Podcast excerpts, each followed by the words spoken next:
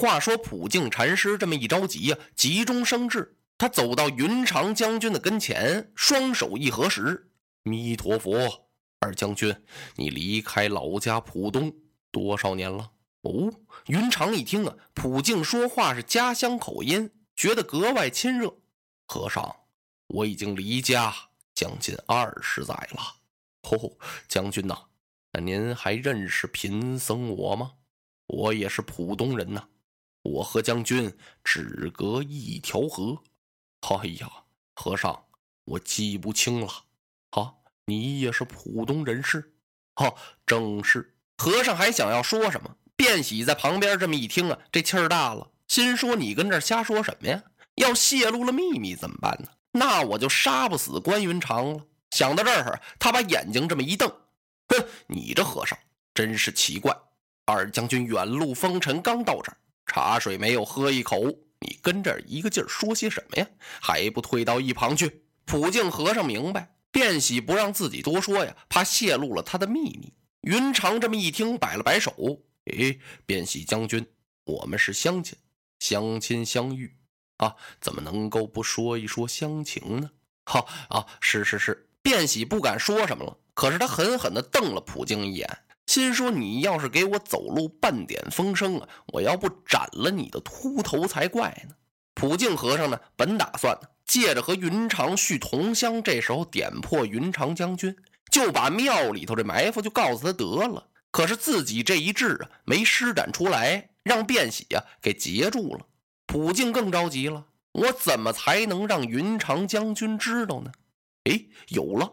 一进庙，他请云长将军先到他的方丈室，请到他那屋里坐一坐，喝一杯茶。借着给云长倒茶这功夫，和尚看了看墙上挂着的那把戒刀，用目示意：“二将军，您可要多加小心。”这庙里啊有埋伏，云长将军就明白了。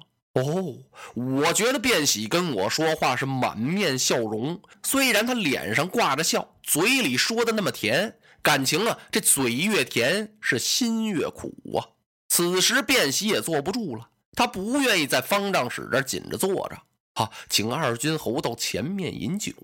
云长一点头。然后他悄悄地告诉手下随从：“是提刀赴宴。”来到前边的大殿，刚到酒席宴前，云长一看，在碧衣之中藏有刀斧手，他问了卞喜一句：“卞将军，你今日宴请关某，是好意还是歹意呀？”啊！卞喜一愣啊！二军侯何出此言呢？啊呸！我把你这胆大的鼠辈！竟敢要加害关某！卞喜一看不好啊，来人呐！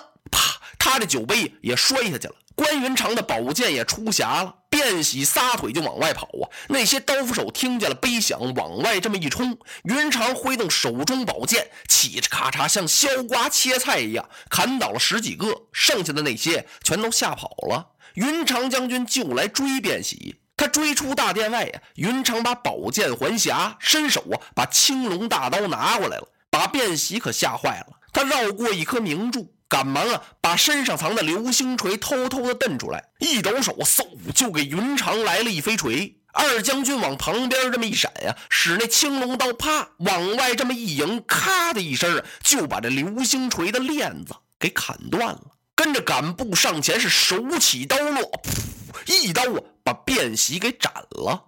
云长赶忙来看二位皇嫂，有些军校啊，正要劫车逃跑。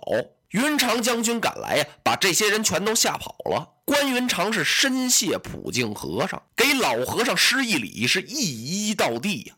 若非我师搭救，我早被此贼给暗害了。普净和尚啊，用手搀扶云长将军。哎呀，将军呐，贫僧此处也不能待下去了，我收拾衣钵上他方去云游吧。咱们是后会有期，我望将军前途保重。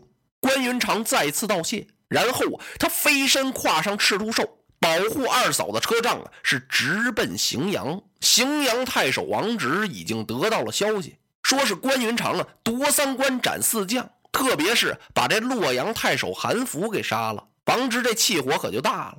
感情王直和这韩福啊是亲家，这还得了啊？把我亲戚给斩了，我得怎么才能够把关云长杀死呢？也好给我的亲戚报仇啊！他想来想去，嗯，有了，我不能啊和关云长动硬的，动硬的我也打不过他，我也不能像卞喜那样还在什么镇国寺中设宴，我呀必须如此这般。对他打定主意，然后把他手下的从事胡班叫来了。他告诉胡班说呀：“关云长过三关斩四将。”丞相非怪罪不可，眼看此人就来到我的荥阳了，我不能叫他这样顺顺当当从我这过去。我想把关云长接进馆驿，到午夜三更，我派精兵一千，手举火把，把他烧死在馆驿。你亲自去办这档子事儿，听见没有？事成之后啊，我有重赏。如果要走漏一点风声，我就要你的人头。胡班一听，那我哪敢走漏风声啊？将军您放心吧。我立刻就去准备引火之物和干柴。说完了，胡班走了。王直亲自出来迎接关云长，一见面是笑脸相迎啊。他特别同情云长将军，说前面那几关呀，哎，都太对不过您了，所以您把他们杀了，杀的非常有理。即便丞相知道了呀，也不能怪罪您。今天您来到我这地方了，这小小的荥阳，我不能就这样让您过去。关公一听什么不让我过去，还想要打一打呀？关羽这么一看他，王直笑了啊啊！我不是想留下将军您，我是说您一路上车马劳乏，一定要在荥阳歇息一夜，然后您再走，我就放心了。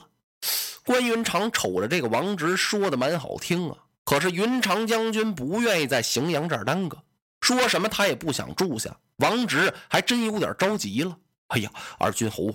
即便您身体好，再走几百里也不要紧呐。可是二位夫人已经很累了，也得让夫人下车歇息歇息呀。这句话呀，确实打动了云长。云长一看，现在天气也不早了，二位皇嫂确实很累，几乎有时候啊，连饭都吃不上，只是在车中吃口干粮。但是呢，有卞喜那个教训，云长他不能不警惕呀，不能不留神呢。他不想待，一看王直挺诚恳，那么就在这儿歇一夜吧，明日再行不迟。哎，王直一看这太好了啊！我在府中已备好酒宴，给二将军您接风。关云长一听什么又摆好酒宴了？哦，碧衣后边又藏上刀斧手了。我别去了，我 我不到你府中去饮宴。说什么呀？云长也不去。王直没办法。只好把关云长啊和二位夫人请到馆驿之中。那馆驿也就是现在的招待所吧？啊，他布置的还蛮好。这招待所里边打扫的干干净净，收拾的利利整整，全都安排好了之后啊，王直啊吩咐人把酒和菜，哎，全都送到馆驿来了。云长先请二位夫人用饭，然后自己吃喝完毕，卸去盔甲，他松弛一下，也想好好的休息休息。泪下佩剑，秉烛读书，这已经成了云长将军的习惯了。早了还睡不着，晚上啊还需要看看书，是夜读春秋。这时候已经定更打过了，二位夫人躺下就睡着了，那是真累。那几十个从人呢，还想着满打着精神，一晚上分成几个班哎，在这巡巡哨啊，伺候伺候二将军呢，或者夫人有什么事召唤一声。都顾不得了，没等上床啊，有的坐到门槛那，呼的一下就过去了，全都累坏了。云长将军也是特别的疲劳，尤其是身上还带着箭伤。要是搁往常啊，他看书得看到三更以后，今儿个呀也有点困乏了。这时候啊，将将接近二鼓，胡班带着那些精兵就来了，悄悄的已经把馆驿给围了个水泄不通，把那些干柴都堆放在墙根底下。那些精兵啊，一个人手里头拿着两只火把，可没点呢。要等点着了，就得往院里扔了。把引火之物早已准备停当，现在只等胡班一声令下，他们要火烧馆驿。落花葬黄冢，花蝶各西东。千年之后的我，重复着相同的梦。恍惚中